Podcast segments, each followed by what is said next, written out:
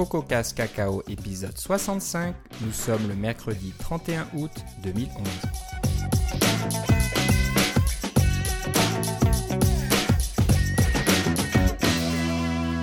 Bonjour et bienvenue à tous dans ce nouvel épisode de CocoCast Cacao. Euh, comme d'habitude, Philippe, toujours euh, fidèle au poste, est avec moi. Comment ça va, Philippe? Ah, ça va très bien et toi, Philippe?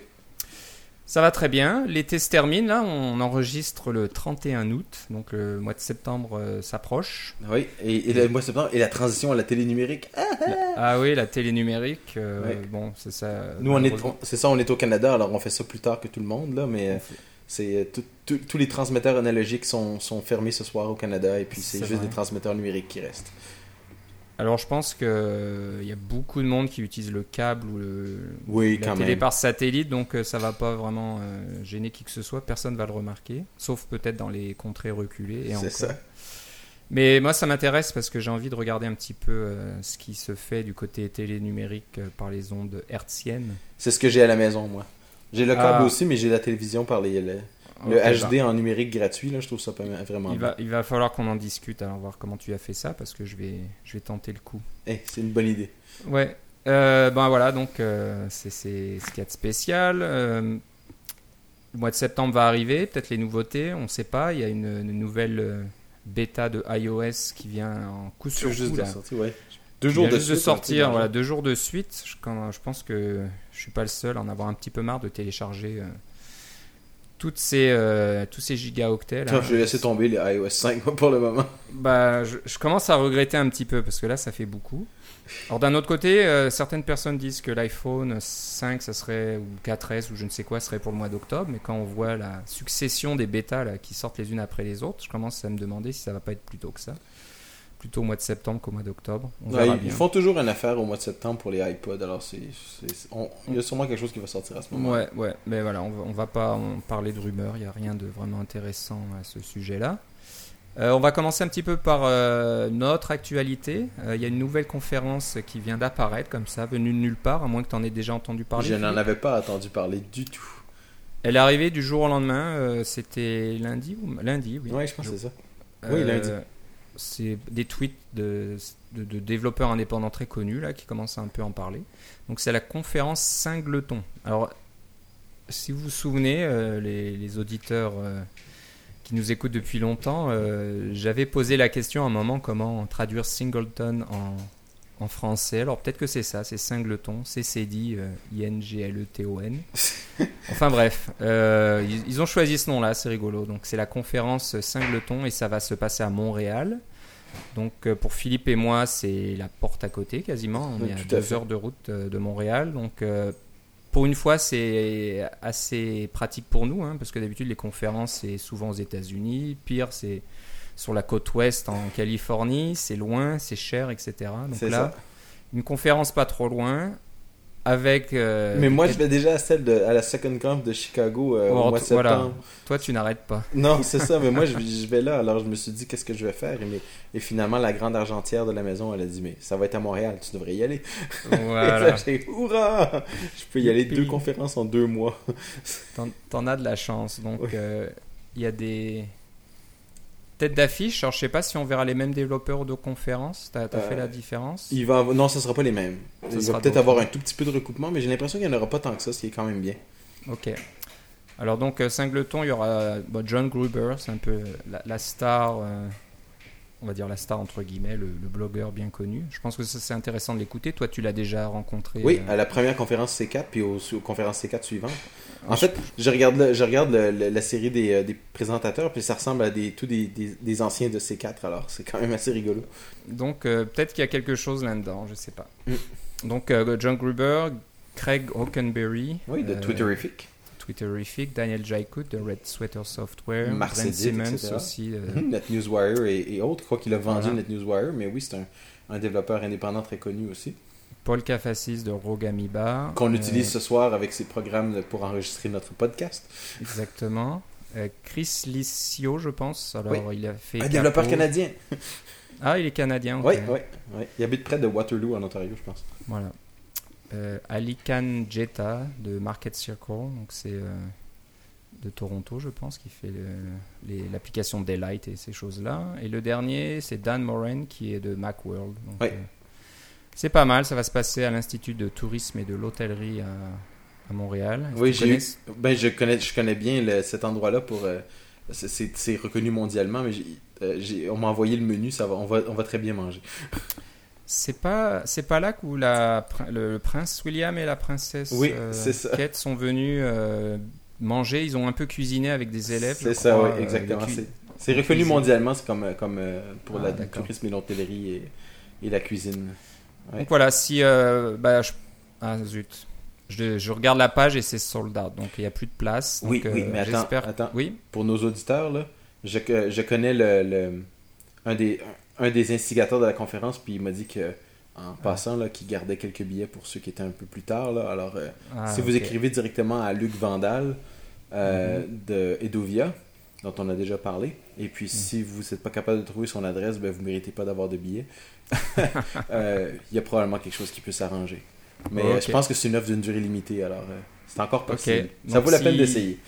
Si vous êtes euh, ben, dans le coin, à la limite, vous pouvez venir de loin aussi. hein.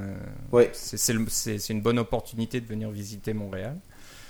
Euh, Il y a beaucoup de choses à faire et beaucoup de choses à voir en dehors de la conférence, bien sûr. Ben, N'hésitez pas. Mais Voilà, moi, j'ai donc, euh, j'ai l'impression aussi que, comme, comme toutes les conférences, quand, quand, la- quand on a fini les, euh, de parler à l'intérieur, on sort à l'extérieur, on va dans un bar, on va dans, on, fait des sorties en soirée, puis des choses comme ça.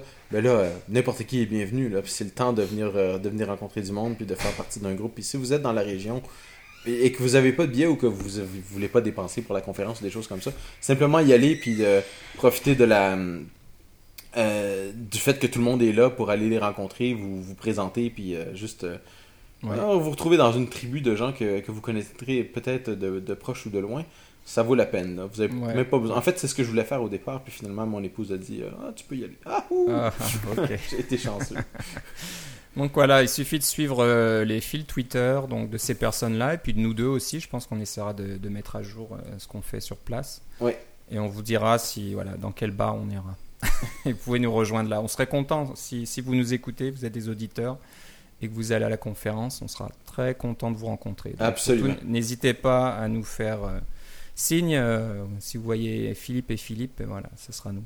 Oui, oui, On- mettra ça sur nos petits, nos petits noms là, sur euh, nos petits badges qu'on fait CocoCast. Ok, donc voilà, c'était. Faudrait qu'on se fasse un t-shirt, ça serait vraiment bien. Ouais, je pense qu'on peut faire ça. Donc euh, voilà, je suis, je, bien excité d'y aller aussi, ça va être très sympathique. C'est un peu une première pour moi, j'ai pas encore fait de conférence comme ça, donc euh, ça va être très bien. Puis, Moi, je suis un euh, vieux de la vieille, là, ça fait comme ma sixième. je pense que ça va m'aider, vu que tu connais tout le monde, tu vas pouvoir me présenter un peu tous ces gens-là, donc ça aidera certainement à, se à briser la glace. Oh, il n'y a pas de problème.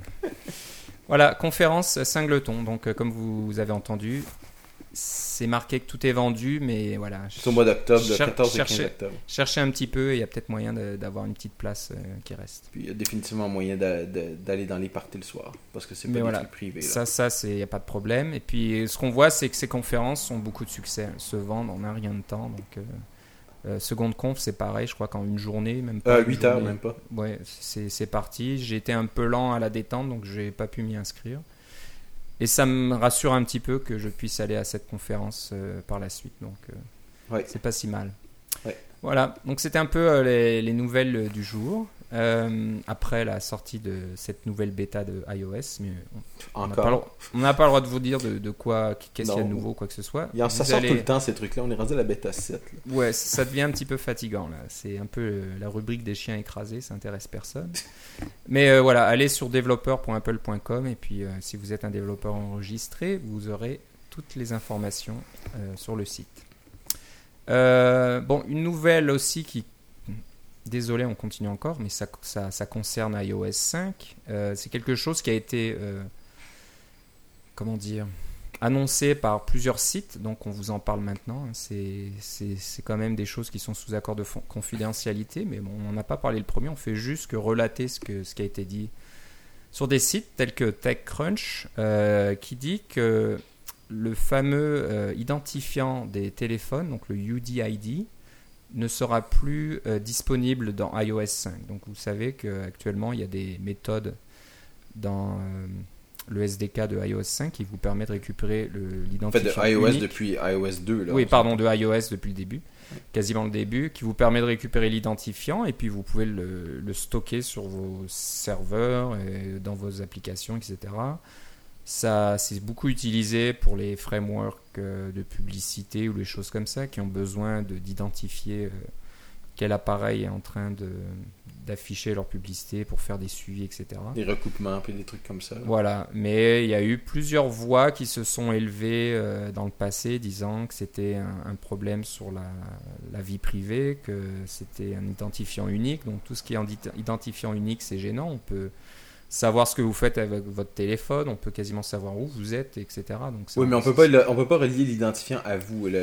C'est ça qu'il faut que ça soit clair. C'est simplement un identifiant unique pour l'appareil. Ça n'identifie Ouais. pas que l'appareil est à vous ou euh, le, le- le programme n'a pas accès à vos, à vos contacts sans vous le demander. Non, euh, bien sûr. là. Mais quand même, on peut faire des recoupements, hein, parce qu'il y a Oui. souvent des applications qui vont vous demander euh, d'ouvrir un compte ou des choses comme ça, et dès que vous donnez votre adresse email, votre nom, prénom, etc., on peut déjà commencer à dire, tiens, telle personne, maintenant je sais qu'il utilise cet appareil. Donc je pense que c'est pour euh, apaiser ces gens-là qui, qui ont un petit peu peur de cet identifiant que Apple décide euh, de le... Alors je ne sais pas s'il va être supprimé complètement ou s'il va être un peu plus difficile d'accès. Non, moi, ce que j'ai compris, c'est que l'API qui permet d'y avoir accès était euh, officiellement. euh, euh, ben, le mot anglais, c'est deprecated, mais ce que ça veut dire, c'est que on, elle devient. euh, c'est une API qui peut disparaître à n'importe quel moment. D'accord. Alors, en ce moment, c'est encore permis de l'utiliser, mais euh, attention, vous allez avoir un, un avertissement dans Xcode quand vous, quand vous euh, essayez de l'utiliser. et puis des choses comme ça, un peu comme si vous utilisez des, des anciens API qui sont encore là pour des raisons de compatibilité, mais qui pourraient être enlevés à n'importe quel moment. C'est un message pour vous dire n'utilisez plus ça, utilisez une autre méthode. Voilà. Ouais. Donc, bon, c'est bon de le savoir. hein, si vous avez euh, une application, un framework qui s'a- qui s'appuie beaucoup sur le UDID, c'est peut-être le moment de, de regarder le. Mais moi, je pense que la plupart des utilisateurs, en fait des programmeurs, n'ont pas vraiment besoin du UDID. C'était pratique parce que c'était là et c'était unique. Mais vous pouvez très bien générer un. euh, Ça s'appelle- ça s'appelle un GUID là, un- ou un CF euh, ref UI, un- ou un UUID, un Unique euh, Universal Unique Identifier. Mhm. Euh, alors, vous pouvez générer ça. C'est un, truc à 48 bits, je pense, là, euh, qui, est euh, presque garanti d'être unique parce qu'il y en a plus de possibles que d'atomes dans l'univers ou un truc dans le genre. Alors, vous pouvez très bien générer un numéro unique que vous pouvez associer à votre application et puis garder ce numéro-là dans vos NS User Defaults, par exemple. Vous le générez une fois, puis vous le gardez. Et puis là, après ça, une fois à l'autre, quand, mettons, vous faites des requêtes pour votre service web, vous pouvez l'utiliser comme identifiant de votre programme. Euh, et puis ça va continuer à fonctionner très très bien, votre programme. Ce que vous pouvez pas faire, c'est d'avoir un identifiant qui est spécifique au téléphone euh, ou, ou même euh, à, à la version. Si le- si l'utilisateur efface votre programme et puis qu'il réinstalle, il va avoir un nouvel identifiant que vous Oui. allez avoir généré parce que vous aurez, pu, vous aurez perdu vos NS User Defaults. Euh, mais dans la pratique, ça change pas grand chose pour la plupart des gens. C'est vraiment plus les compagnies de publicité puis des choses comme ça. Ouais, c'est cela. Puis même à ça, si on commence à, à faire des trucs comme ça, si on dit, on essaie d'utiliser, disons, l'adresse MAC, là, euh, l'adresse MAC là, pour les cartes Ethernet, là, parce qu'il y a, toujours un- une carte de réseau dans ces trucs-là, parce qu'on va aller sur le Wi-Fi, eh bien, vous pouvez utiliser ça. Et puis ça aussi, c'est un identifiant unique qui est, qui est associé à, à l'appareil. C'est pas celui du téléphone, c'est celui de la carte Ethernet, mais enfin de la carte euh, Wi-Fi, là. Mais c'est le même principe. Il y a, cet identifiant-là doit être unique pour que le réseau euh, Internet fonctionne. Donc, vous pourriez utiliser ça aussi si vous voulez. Puis en fait, je pense que c'est ça qui va arriver. Ils vont commencer à enlever l'accès à ça et des trucs comme ça. Là, ça devient un petit peu ridicule là, parce que ça change pas vraiment grand chose pour la vie des gens. Là, euh, parce qu'ils peuvent le faire sur leur ordi puis des choses comme ça, avoir ces Ouais. identifiants-là. Ouais. Mais bref, c'est en train de- ce que Apple est en train de dire, c'est que c'est en train de disparaître. Euh, Voilà, passer à autre chose. C'est une case, à, une case à cocher de plus dans la liste euh, des choses à, à protéger et que voilà. Ouais, c'est ça. personne puisse dire oh, en, regardant les paquets euh, TCP/IP euh, qui partent de votre iPhone, on voit qu'il y a l'identifiant unique qui est envoyé à droite et à gauche. Voilà, ce Ouais. sera quelque chose du passé. Exactement.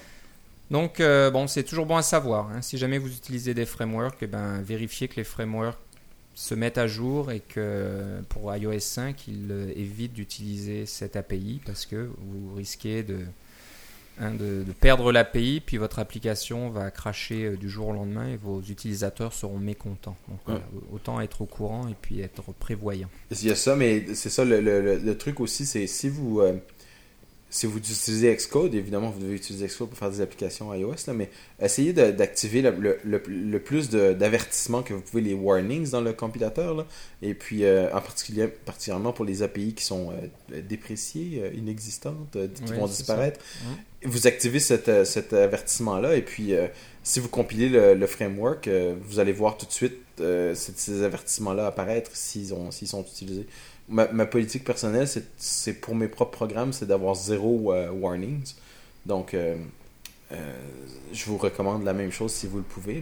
C'est une Puis, bonne habitude. Vous ouais. pouvez avoir, vous vous apercevrez de ça très rapidement. Oui, oui. Voilà. On va passer à des frameworks. Là, on a tout un tas de frameworks aujourd'hui à vous présenter. Pour de vrai, là. Ouais. Pour de vrai, donc là, le premier, c'est un framework qui vient euh, de la compagnie qui fait l'application GoWala. G-O-W-A-2-L-A. Euh, pour les gens qui connaissent Foursquare, c'est le même genre d'application. C'est le, concurrent, on va dire, quasiment de, Foursquare. Je pense que Foursquare a quand même gagné un petit peu la, bataille et est en tête au niveau du nombre d'utilisateurs, mais GoWala est toujours là. Puis c'est une, application bien faite qui est, agréable à utiliser. Donc, euh, bon, le principe, c'est que vous, allez quelque part et en, en utilisant votre géolocalisation, pardon, euh, l'application peut vous, euh, comment dire, Vous donnez un badge virtuel. vous de- donner un à- badge, voilà, ouais, vous inscrire quelque part. quelque- C'est un peu faire partie d'un club. Donc, si vous allez souvent euh, dans le même restaurant, ben, vous pouvez gagner un badge en étant le, le maire de, de la place ou le, le- le chef ou je ne sais quoi. Dans Goala a peut-être une dénomination différente. Mais voilà, ça marche un petit peu comme ça. Et euh, ben, ce qu'ils ont fait, là, les ingénieurs de Goala, c'est qu'ils ont euh, rendu un de leurs frameworks euh, open source et c'est leur euh, framework de réseau. Donc la couche réseau de leur application est maintenant disponible sur GitHub. Ça s'appelle AF Networking. Je suis pas sûr. D'où vient le AF c'est peut-être le nom de leur compagnie, je sais pas trop. Mais enfin bref, on vous a déjà parlé de plusieurs frameworks de réseau. Euh, le plus connu actuellement c'est AEC HTTP Request, c'est ça Le- Je crois que je sais pas si c'est celui qu'on utilisait avant, oui. Il est bon, il est très bien ce, ce framework, mais certains disent qu'il est un peu lourd, il y a un peu trop de choses dedans. Donc si vous voulez un framework plus simple, plus facile d'utilisation, surtout que celui-là là, de, de Gowala utilise beaucoup les blocs. Donc euh, si vous vous mettez à utiliser les blocs et que vous aimez ça, le, le framework est vraiment basé là-dessus et ça réduit la taille de votre code, ça le simplifie beaucoup Mais ça vous limite à iOS 4. ça vous limite voilà, à iOS 4 pour ce- donc faites attention à ça. Mais sinon, voilà, si vous faites des, des requêtes euh, qui vous ramènent un résultat en JSON, ils ont ça et vous aurez un dictionnaire euh, en, en retour. Euh, vous pouvez récupérer des images. J'imagine ça va peut-être faire un petit buffer des images ou je ne sais quoi. Faire des, des requêtes REST, REST. Euh, vous pouvez charger ou envoyer des fichiers euh, vers votre serveur et puis le, la méthode que le, framework vous, vous fournit vous donne un, un retour d'information pour vous montrer la progression du, chargement, ce genre de choses. Donc euh, il y a- beaucoup de choses. Ça gère aussi les requêtes avec autorisation HTTP. Donc c'est assez, euh, assez complet vu que c'est utilisé en- dans une application importante et qui, je pense, fonctionne bien. Euh, ça, vaut, le- ça vaut le coup de réutiliser ce qu'ils ont fait. C'est c'est pas quelque chose qui a jamais trop été utilisé puis qui va cracher euh, un peu tout le temps. Donc voilà, on voulait juste euh, vous en parler. Euh, moi, je l'ai pas utilisé. Je pense pas que tu l'ai utilisé non plus, Philippe. Non, Donc, euh, tu me l'as appris juste avant qu'on commence à enregistrer. voilà, Euh, j'en ai, le seul, défaut, le seul Oui. défaut que je vois, je trouve, c'est que moi, mes applications sont encore compatibles à iOS 3, alors Mm. je suis pas encore passé complètement à l'iOS 4, là. Mais sinon, au point de vue de l'élégance et de la simplicité, c'est vraiment bien. Ça, ça a l'air très bien. Donc les, les blocs. Il y a un autre framework et je pense qu'on vous en parlera là, au prochain épisode qui pas le simplifie mais euh, améliore l'utilisation des blocs. Donc euh, il y a tout un tas de nouveautés dans, dans ce framework là et on en parlera la prochaine fois. Mais euh, je pense que les, les blocs commencent à, à gagner de la popularité, que les développeurs l'utilisent de plus en plus. C'est vraiment euh, pensent que l'utilisation des blocs simplifie leur code et je pense que je pense qu'ils ont raison. Donc, euh, Tout le monde commence à s'en rendre compte, oui, c'est ça. je pense que voilà, on va voir ça de plus en plus et ça va probablement accélérer l'abandon de iOS 3 et Sauf, sauf évidemment pour les, euh, les, euh, les appareils qui ne peuvent utiliser qu'iOS 3, là, comme Ouais, le vieux iPod j'ai- Touch. voilà. J'ai peur que petit à petit euh, ils n'auront plus accès aux dernières versions des. Ou c'est le iPhone des 3G, applications. je pense, qui peut juste. Non, le iPhone 3G peut, peut être en iOS 4, oui, c'est ça. Je pense, oui. Oui. C'est iOS 5, je pense que c'est le 3GS minimum. Ouais, le c'est 3G ne sera pas en iOS C'est 5, ça, si je ne dis pas de bêtises. Voilà, donc ça s'appelle AF Networking et c'est sur GitHub. Et l'utilisateur sur GitHub, c'est GoWala. Euh, prochain framework que tu utilises, Philippe, euh, s'appelle Reachability. Oui, Alors ça ressemble. euh, C'était peut-être pas le nom du framework, mais il y a, y a- tu, tu vas, tu vas me nous dire ça en plus de détails, mais vous avez certainement vu ce petit exemple dans la documentation Apple qui vous. D'abord, Apple vous, vous conseille de toujours tester la disponibilité d'un réseau avant de faire une requête réseau, et de ne pas essayer de faire une requête si l'antenne Wi-Fi et la 3G n'est pas disponible, par exemple, c'est gênant.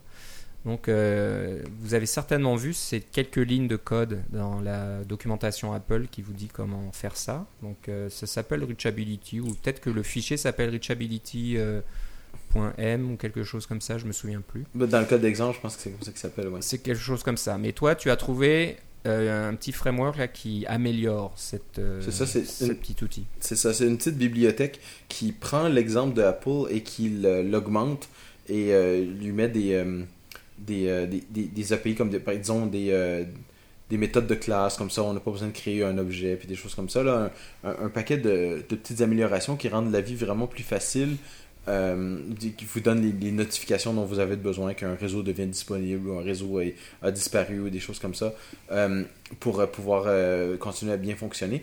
Alors, euh, pour la petite histoire, c'est que j'ai sorti une nouvelle version de mon application STO Synchro.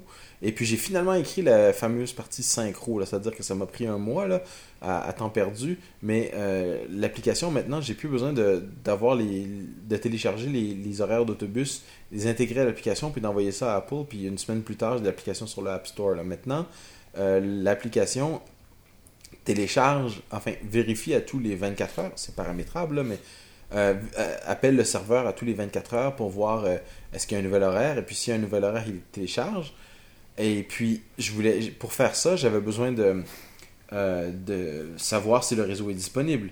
Si on, parce que, comme Philippe disait, si le réseau n'est pas, est pas disponible et qu'on demande d'avoir accès au réseau, ben, euh, surtout sur un, iPhone ou quelque chose comme ça, ben, euh, bon, il y a des radios qui partent et puis il y a une détection qui se fait, puis c'est long, puis c'est pas instantané, puis ça, prend de la batterie, puis des choses comme ça. Il y a plein de trucs qui sont actifs. Alors euh, là, j'ai euh, simplement euh, euh, mis la détection, savoir si un réseau était disponible, et s'il n'y en a pas disponible, ben, on fait pas la vérification, on n'appelle pas le serveur. Euh, mais euh, plutôt que de, de, de me badrer à, à prendre l'exemple d'Apple et la- l'adapter dans mon code, il y a déjà une classe déjà toute faite par l'auteur de, de Reachability qui fonctionne super bien, qui est très simple d'utilisation et puis qui vous permet de, de savoir tout de suite est-ce qu'un réseau est disponible, est-ce que c'est un réseau Wi-Fi, est-ce que c'est un réseau 3G. Par exemple, si vous voulez peut-être que vos utilisateurs euh, euh, n'utilisent qu'un réseau Wi-Fi pour télécharger vos affaires, si c'est des gros trucs. Euh, ou par exemple, vous avez une application qui doit télécharger des images, comme j'ai un, ami euh, qui a fait une application de, vélo pour faire vos trucs de mécano vélo. Quand vous téléchargez l'application, elle fait euh, 15 mégas quand même parce qu'il y, a- a toutes les images, mais il n'a pas mis les images en haute résolution de, de iPhone 4, les- des images Retina, parce que ça, ça ferait bondir l'application au-dessus de 20 mégas facilement. Alors, ce qui se passe, c'est qu'il télécharge toutes ces images-là la première fois que vous le démarrez et puis euh, il les stocke sur votre, iPhone. Si vous en avez besoin. Alors, il y a toutes sortes de logiques pour déterminer si vous en avez besoin ou non, si vous avez un, écran Retina ou des choses comme ça. Mais tout ça pour dire que il faut, euh, il faut pouvoir. Vous avez peut-être. Il faut d'abord savoir si un réseau est disponible et peut-être que vous voulez savoir quel genre de réseau aussi pour pas que vos utilisateurs ils téléchargent votre application puis après ça, ça leur coûte euh, euh, 45 megs de bande passante juste pour télécharger vos trucs. là. Peut-être qu'ils veulent avoir un petit peu de contrôle là-dessus. Alors, Reachability, c'était simplement une façon simple de, de déterminer si le réseau est disponible. Et euh, je l'ai utilisé avec beaucoup de succès, ça marche vraiment bien. Quand vous mettez votre iPhone en mode avion, eh bien, Reachability, euh, il vous dit tout de suite que le réseau n'est pas disponible et des choses comme ça. J'ai coupé Oui, mon routeur pour voir si ça marchait, et puis ça fonctionne bien. Ouais. C'est vraiment recommandé par Apple. hein. Vous ne voulez pas afficher un vilain euh, message d'erreur réseau. euh, erreur réseau numéro 50. Il y a des applications qui ont été rejetées de l'App Store parce qu'ils faisaient pas de test réseau, justement. Voilà. Donc euh, je pense que c'est plus que fortement conseillé d'utiliser un framework. Soit le code par défaut d'Apple qui fonctionne, hein, mais qui est très simple, ou alors celui-là qui est un peu plus, un peu plus Ouais. évolué. Et donc faut en profiter si ça existe. Oui. Euh, le framework suivant, je pense que c'est certainement, tu l'as utilisé dans STO Synchro lui aussi. Exactement. ça doit certainement avoir un, un lien avec le framework précédent. Ah oui. Ça Oui. s'appelle MB Progress HUD, H-U-D. Oui. Et c'est ce, un petit framework qui vous euh, affiche un, je sais pas qu'on appelle ça, le, le petit curseur qui, qui tourne, là, qui, qui, qui pivote pour vous faire attendre quand vous chargez quelque C'est chose. l'espèce de compteur en, en circulaire, là. Circulaire, oui. C'est ça. Donc, euh, alors dis-nous ce, que tu en penses. C'est ça. Alors, ça- évidemment, j'avais des, j'avais un besoin. Tous les, tous les téléchargements pour mon, mon programme euh, se font en arrière-plan, là, dans une tâche de fond. Alors, j'avais simplement besoin d'activer le petit, le, petit, le petit truc de réseau. Je ne sais pas si vous avez remarqué à côté de votre euh, symbole d'antenne, euh, soit euh, Wi-Fi ou 3G, là, euh, en haut de votre, euh, votre téléphone. euh, quand il y a un accès au réseau, normalement, il y a un petit truc qui tourne, qui apparaît, une, petite- une espèce de petit fleur qui tourne. là. Euh, alors, j'ai, comme moi, c'est en tâche de fond, quand il y a un téléchargement qui est en train d'être fait, j'active ce petit symbole-là. C'est, un, c'est, c'est une classe de Apple, on l'appelle, puis on l'active, on la désactive. Mais une fois que l'horaire est téléchargé, le gros fichier, euh, il faut présenter à l'utilisateur, bon, j'ai besoin de... Est-ce qu'un nouvel horaire a été téléchargé? Voulez-vous l'installer? Et puis, si l'utilisateur choisit euh, maintenant, euh, je dois euh, décompresser le fichier qui, est arrivé et puis euh, le, faire un certain nombre de traitements là, pour le, l'analyser et puis sortir toutes les, les informations qui ont besoin d'être sorties dans des fichiers séparés parce que mon application, au lieu de charger l'horaire en un seul gros fichier géant euh, XML, ça prendrait du temps de démarrage. Tous les, tous les, les- circuits d'autobus ont leur propre fichier euh, JSON. Euh, donc, puis on les charge à la demande. Donc, ça permet à l'application de démarrer plus rapidement. Puis ça, c'est quand même important pour votre application. Le plus, le plus, le plus rapidement ça démarre, le mieux c'est. Mais ça veut dire que j'ai un peu de travail à faire. Je voulais pas récupérer, euh, disons, euh, disons que so- 63 euh, circuits d'autobus. Je voulais pas récupérer 63 fichiers JSON séparés parce que là, ça fait beaucoup, beaucoup de requêtes HTTP et là, c'est très, très long. Et puis, je préférais récupérer un seul gros fichier. Puis en fait, mon fichier, il fait 1.2 mégaoctets, mais il est comprimé, il fait 72K. Et ça prend littéralement 3 secondes à mon iPod sur Wi-Fi euh, télécharger ça. C'est vraiment très rapide. Euh, alors que si j'avais 63 fichiers séparés, là, ça prendrait euh, probablement jusqu'à une minute, là, parce qu'il y a toutes les requêtes qui doivent être faites, puis euh, les requêtes sont pas simultanées, on ne télécharge pas 63 fichiers simultanément, c'est deux ou quatre, là, dépendamment des, euh, des protocoles qu'on utilise. Donc il y a un délai, etc. à chaque fois. Alors c'était beaucoup plus simple d'avoir un seul fichier, mais je dois le séparer en plusieurs fichiers, je dois faire un certain nombre de traitements. Et puis ça, ça prend du temps. C'est une opération qu'on a fait, on fait juste une fois, mais c'est une opération qui prend quand même un certain temps. Alors c'est important de présenter une, euh, quelque chose à l'utilisateur pour dire euh, ah il se passe quelque chose là, vous n'avez pas besoin d'éteindre votre, euh, votre téléphone ou euh, passer à autre chose là, je suis, occupé. Ça va juste prendre quelques secondes. Et puis MB Progress HUD, ce que ça présente, c'est une image avec un, un, cercle blanc qui, qui tourne, là, de, disons de, de 0 à 100%, là, qui se remplit comme on, on s'attend. Ce cercle blanc sur fond noir par-dessus toute votre interface. Un peu comme euh, dans la plupart des utilisations, des, des, euh, interfaces professionnelles. Alors c'est une classe très facile à utiliser. On, on crée euh, l'objet et puis on lui envoie des, distances, des, pardon, on lui envoie des, signaux. je suis rendu à 20%, à 30%, etc. Et puis lui s'occupe de tout afficher, de faire l'animation au besoin. Si vous passez directement de, mettons, de 20% à 50%, il va pas juste changer la ligne d'un coup, il va faire une belle petite animation, transition. Il fait tout ça pour vous, c'est vraiment bien.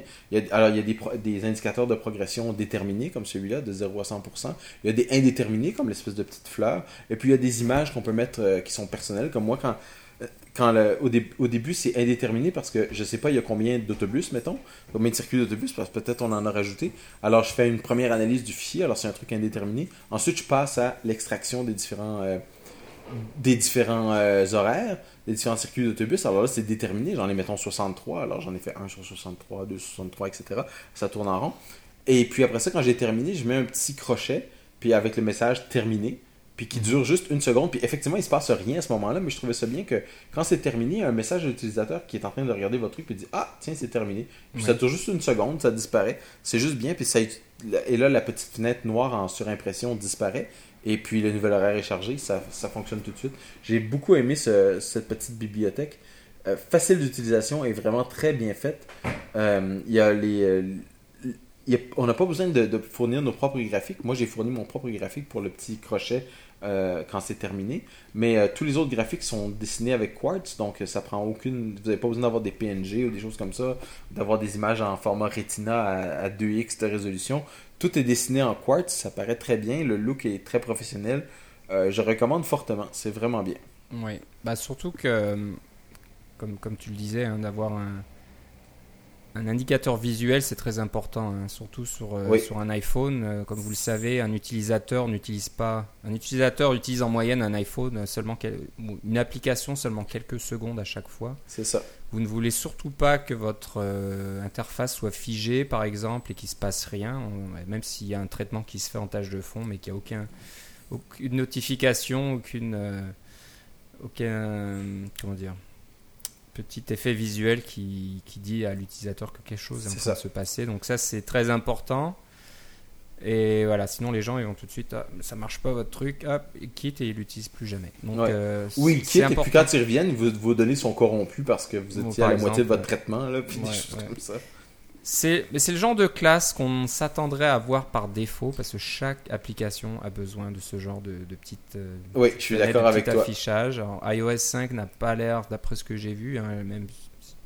Disons que je l'ai pas vu, donc euh, je sais pas que je peux pas en parler, mais euh, je ne pense pas qu'il y ait quelque chose à ce niveau-là. Espérons qu'à iOS 6, euh, ils sortiront quelque chose pour un peu standardiser. Ouais, mais d'un autre côté, celui-là, il est vraiment très proche du standard. Si Ouais. vous regardez la façon dont il est fait, là, c'est, il, il est très élégant, très professionnel. euh, je recommande totalement.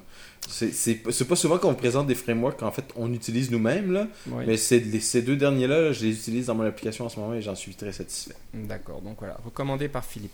Parce qu'on on peut pas, veut, veut pas, là, la quantité de trucs qu'on vous présente, on peut pas tous les utiliser, là. Sinon, on ferait juste ça 24 heures sur 24. Ça serait et un peu puis, difficile. ouais. Oui, un- veut, veut pas, on a, on a d'autres travaux, d'autres, d'autres choses qu'on doit faire aussi.